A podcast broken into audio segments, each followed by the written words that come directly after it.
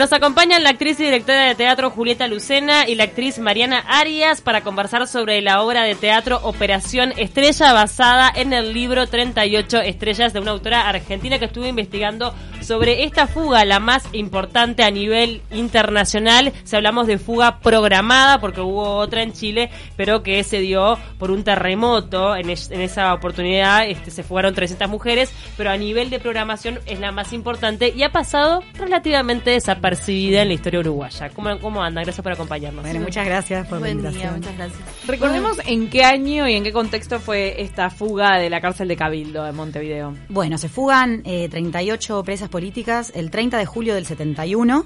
eh, se escapan de un penal de Montevideo, del penal de Cabildo, por las cloacas, con todo un operativo que fue ayudado, bueno, eh, coordinado, co-coordinado con, con compañeros que estaban afuera, y a, a- a través de las cloacas caminan 10 cuadras, este, donde las esperaban otros compañeros y se van re- repartiendo para, bueno, eh, para diferentes eh, escondites. Eran algunas, la mayoría tupamaras y otras de diferentes agrupaciones de izquierda. Y, y bueno, y el acercamiento al, al, a- al suceso este, a, a semejante hazaña, fue a través, primero a través del libro 38 estrellas, que yo lo encontré y, y bueno, y empecé a hablar con compañeras diciéndole, para mí esto tiene que ser contado a través de una obra de teatro porque... Te lo cruzaste en una librería. Es una librería, Sí, por Piriápolis. Tuvo que venir una argentina a contar la historia. Sí, pero en eso, en eso, eh, sí, algo, algo que está bueno aclarar es que eh, unos, unos cuantos años antes había escrito un libro eh, Graciela Jorge, que fue una de las mujeres que, que se fuga, este, que se llama Historia de 13 palomas y 38 estrellas, fugas de la cárcel de mujeres, Ah, mira. que ahí lo cuenta y lo cuenta desde, desde bueno, desde adentro, ¿no? Claro, De la desde su propia vivencia. De lo que había sido estar ahí. Entonces, Cuenta las dos, las dos fugas, porque antes de la de 38 estrellas hay una operación que es menos conocida, que es de, de las palomas. el 8 de marzo del sí, 70, que ahí se 70. escapan 13 presas. 13. políticas. 13 presas. ¿También de Cabildo? También de Cabildo. Sí, por la iglesia que estaba ahí, que está anexada. ahí. La que está anexada ahí al lado. Pero bueno, entonces, claro, eh, yo en realidad el primer acercamiento fue por este libro de Josefina, porque como se editó ahora, estaba en las librerías y caminando por ahí, leo la parte de atrás y digo, bueno, esto, esto es una obra, esto hay que contarlo a través de una obra, no puede ser que no se sepa, yo no lo conocía, le cuento a mis compañeras, no le conocían la fuga. Dije, bueno, contémoslo así. Y ahí nos pusimos a investigar todas, ¿no? Y en Bien. eso nos encontramos con el libro de Graciela, que estuvo buenísimo, que nos dio mucha información también a nivel del, del, del día a día, porque la idea era contar eh, las dos, el- cómo se fue generando la fuga desde el cotidiano. ¿Cómo convocaste el elenco? Y el elenco, eh, eh, bueno, son compañeras, yo hice la escuela de Vicky Rodríguez y Gustavo Antunes, algunas compañeras son de ahí, después hice la escuela de teatro circular, otras compañeras son de ahí, y después está Tamara, que, que bueno, que fue la conocí ahí de la vida. Y, No, o sea, gente del ambiente que vos ya fuiste este, Sí. eligiendo de acuerdo a las características, porque en realidad son seis actrices que de alguna forma representan a estas 38 mujeres. Sí, exacto. Son, ¿Querés contar vos desde el lugar de actriz? Sí, en realidad, o sea, lo que buscamos un poco es como contar la historia, pero no puntualmente la historia de cada una de estas mujeres, sino como lo que vivían, lo que era para ellas la militancia en ese momento y lo que, este, lo que vivían en el cotidiano, lo que era en ese momento la so- solidaridad, solidaridad entre ellas, lo que hoy llamamos sororidad. Bueno, estoy un poco trabada. Sí, como que es difícil Este, que es 38 mujeres, ¿no? Claro. Organizadas en una operación absolutamente secreta y que también tuvo una característica y es que no hubo soborno. No, no hubo soborno. No, No, hubo soborno fue- a los guardias, o sea, No. sigilosamente Y algo- abandonaron esta cárcel. Sí, Claro, y y algo es- que, que es alucinante también, va, que nos pareció alucinante, es esto de que, de que para tom- porque claro, los compañeros van cavando desde afuera, pero ellas para tomar las medidas de dónde tiene que salir el boquete para poder escaparse por el cuarto donde hay, eh, donde que está más lejos de, de la guardia y todo eso. donde hay menos presas, donde está más Claro, este, en- como analizando la dinámica interna, lo que hacen para medir, para tomar las medidas y todo, es usar los hilos y los metros de costura que les daban para, para coser, ¿no? Claro. Porque ellas estaban haciendo actividades todo, todo el tiempo. Este, y bueno, eso, ¿no? Como Ellas estaban en un, en un pabellón. Ellas estaban, lo que pasa es que el, el penal en ese momento, en una primera instancia, es, es un cabildo y ellas estaban en dos en habitaciones y al- en una primera instancia antes de la fuga de las palomas no había policía femenina, siquiera había solo monjas. Después de la fuga de, la palom- de las palomas empieza a haber policía femenina y después ya cuando cuando vuelven después de la operación Estrella, Bueno, a- me imagino que ahí caer, ahí ya era una cárcel. se habrá ya. reforzado. Hoy en día nosotros hicimos las fotos con Alejandro Persichetti en lo que fue la cárcel y bueno, y ya hay celdas y todo, se ven las celdas. Y ¿no? hubo cuatro compañeras que decidieron no, no Sí. fugarse. ¿Por qué? Porque por embarazos algunas y, y también porque estaban, otra vez porque estaban muy Por próximas a salir. En estas 38, ¿ha- ¿había embarazadas? Sí. Eh, eh, nos centramos también porque tuvimos la oportunidad de compartir eh, un espacio este, con alguna de las de las señoras que se fumaron. Con Edith Morales, ellas- Marta. Bella y Estela Sarabia. Exacto. Que ellas como que nos contaron una parte que, que de repente no teníamos tan clara, que es que en- mismo en Cabildo, cuando estaban realizando la fuga y previo a eso, convivían con niños dentro del penal. Más allá de que había algunas embarazadas, convivían... Este, Pero no hubo Dentro. niños en esta fuga. No, no, no. no, la niños. fuga no. pero en la, previa era como que eran parte del cotidiano que, que, ta, que también muestra una cosa muy zarpada, Sí, ¿no? no, como a veces la pasa en los penales de mujeres, ¿no? El hecho de la convivencia con los niños. ¿Alguna de ustedes presenció momentos emotivos, por ejemplo, en el eh, pasado Día del Patrimonio, cuando fueron a la cárcel de Cabildo, que ya no es cárcel, ¿no? Ahora en ese edificio Ahora funciona No, otra está cosa. en peligro de derrumbe. Sí. Hoy en día la parte de que es que era cárcel y hay una parte que está adaptada. Sí. Hasta hace relativamente poco funcionó. Creo Sí. que- Hasta el 2010. Hasta el 2010. Sobre- nos Queda en la zona de Tres Cruces. Sí. Sobre la calle Sí. Colonia queda una de las linderas, me parece. Sobre Cabildo. Eh, No, esa no. es. eh, Ay, la siempre de me las confundo. No, no, Sí, la queda en la parte de atrás de Tres Cruces. Sí. Exacto. En la calle Cabildo. La es una calle Cabildo. cortita. Es una cárcel. Eh, pero sí, la, la cárcel después se, se cierra por peligro de, de derrumbe hasta el 2010 funciona y el año en el último día del patrimonio ellas abrieron, estuvieron ahí recibiendo gente contando su historia. Nosotras, yo Poniendo hasta ese momento, carteles. sí, bueno, eh, nosotras ahora que pudimos también un agradecimiento a Cefopen que nos hicieron una visita, nos contaron, nos mostraron las, la- el, el cuarto desde donde se escaparon, el lugar donde estuvo el boquete, todo. Y ¿Hay rastros de ese boquete? hay- hoy en día está tapado. Está tapado, o porque sea, no, no después se sigue ve, funcionando. Pero sí hay un, hay como un bidón encima que dice, este, Operación Estrella, Acá está el dónde, dónde fue. ¿Dónde fue? Claro, que eso según lo que nos contó la, la muchacha que está trabajando ahí, que nos hizo el recorrido, eso lo pusieron ellas el año pasado cuando fueron, pusieron los carteles acá a la cocina, Y acá dicen eran que los sí. talleres, acá. Sí, que fue muy emotivo para la gente que fue. Nosotras, yo no estaba al tanto de, de la No, existencia de esta fuga, entonces ni, me- ni supe. Pero Ahora, estas mujeres estaban como muy comprometidas con lo que era la lucha, este... No, no sé si Tupamara uni- exclu- excluyentemente, creo, de, de cada uno de los había, movimientos de había izquierda. de, de varias agrupaciones, eran sobre todo, la mayoría eran militantes tupamaras, no tenían más de 25 años de edad, la gran mayoría, entonces eso también nos pareció como, bueno, interpelante y bueno, ¿Y qué pasó con el después? Cuando salen, logran fugarse estas mujeres, ¿vuelven a ser apresadas? Sí, Este, porque, o- porque algo que también nos llama pila de atención es esto de que ellas salían, bueno, que nos lo contaron mucho estas tres de Edith, Marta y Estela cuando, cuando, cuando vinieron, ¿no? Que, que estuvo buenísimo el encuentro con ellas. eh, que ellas salían para seguir, o sea, Para salían pelear. para pelear, no salían para, para exiliarse y para desaparecer y para cuidarse cada una su, bueno, su, su- su- qué sé yo, Su vida. Su mundito, no, era para ellas salían, lucha.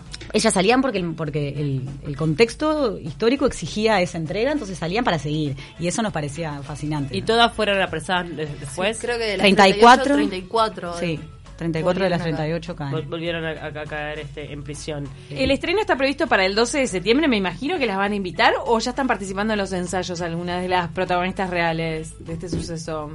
No, en realidad las protagonistas estuvieron en un intercambio que tuvimos, una tarde de mates eh, divina, este y sí, obviamente que algunas ya están, ya tienen sus entradas para, Yo- para sí. ir al estreno. Están Ay, invitadas este, todas, ¿no? Están invitadas para cuando quieran Claro. venir, si quieren ver el Recordar estreno divino. que, bueno, la- una de las más conocidas de, de esas 38 es Lucía Topolansky, la hermana. Sí, La- las dos No, fueron y parte. también recordemos que algunas de ellas participaban en movimientos armados, o sea, realmente Sí, claro. no es que digo eran, este, fueron apresadas, a veces uno diría tan injustamente, ellos estaban luchando por una causa, pero en algunos casos, bueno, mismo en el caso de Lucía Topolansky, ella tomó las armas y también estuvo, este, con enfrentamientos bastante complicados, en donde hasta dio muerte en, un, en una oportunidad a un policía, entonces, este, como que también hay que como darle esa, esa mirada, ¿no? Claro. Y a veces eso de ponerse en un bando o en el otro es como un poco complicado. Sí, acá nosotros intentamos contar, sobre todo al no estar contando, no contamos de manera como testimonial historias particulares, sino que esto, ¿no? Se toman las voces de todas las voces que pudimos que nosotros recibir y fusionar, como para contarlo a través de seis voces que son las de todas y a la vez no es la de ninguna. Eh, bueno, lo, lo que lo que era, sí, la entrega a la, a la convicción y al ideal que en ese momento las movía y las atravesaba. Y hoy en día lo que tiene la apuesta, o sea, no- la apuesta tiene un formato de teatro documental donde vamos fusionando eh, bueno, datos históricos con la vivencia del, del- cotidiano y con una visión en algún punto crítica también y con, con una, con una perspectiva. De, es como si de alguna forma a través del distanciamiento las actrices están contando y están contextualizando a la vez que están experimentando la escena.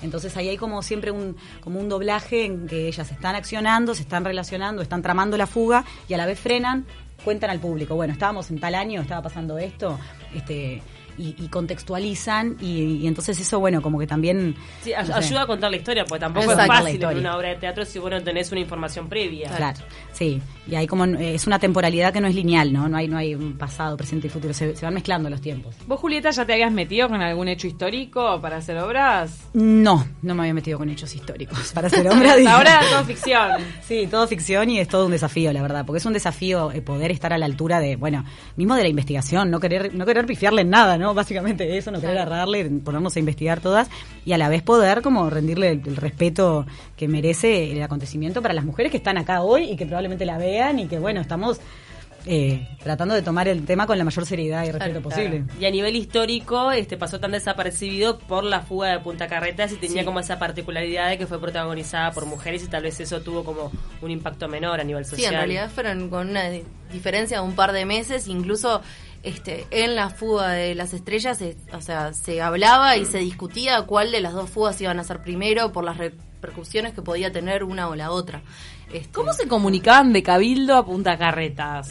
Sáqueme esa espina. Ah, tenemos, te contamos la obra, no. Te contamos la obra, pero sí, eh, tenían varias formas de comunicarse. En realidad, este tenían abogados en común entre Ah, No, va, y- y recibían visitas, me imagino, también, ¿no? visitas. Esa forma. Tenían también formas decodificadas de mandar Decodificadas, mensajes, con eso está en la obra también, se claro. cuenta un poco. Vamos Este, a, a no, a no contar a no hacer spoiler. Pero sí, tenían varias formas de... Pero eso está bueno también, ¿no? Saber que se iban, que ellos estaban, se estaban coordinando y que estaban eligiendo, eligiendo, bueno, qué fuga va a ir primera. Entonces, que en realidad más se gestaron que adentro.